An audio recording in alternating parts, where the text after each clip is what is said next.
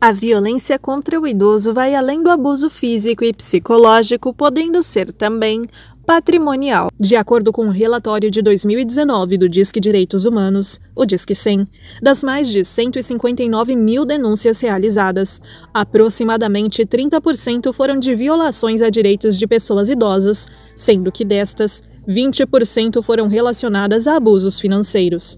O relatório apontou ainda que 81% dessas violações ocorrem na casa da própria vítima e que, em 65% dos casos, os agentes violadores dos direitos são os próprios filhos e filhas. Dentre as várias condutas consideradas violência patrimonial contra a pessoa idosa, temos a antecipação de herança, venda de imóveis, movimentação bancária de benefícios, retenção ou desvio de salário, falsificação de assinatura, ocultação de fundos, bens ou ativos, realização de empréstimos, indução da pessoa idosa a assinar procuração para a administração de seus bens ou para deles dispor livremente.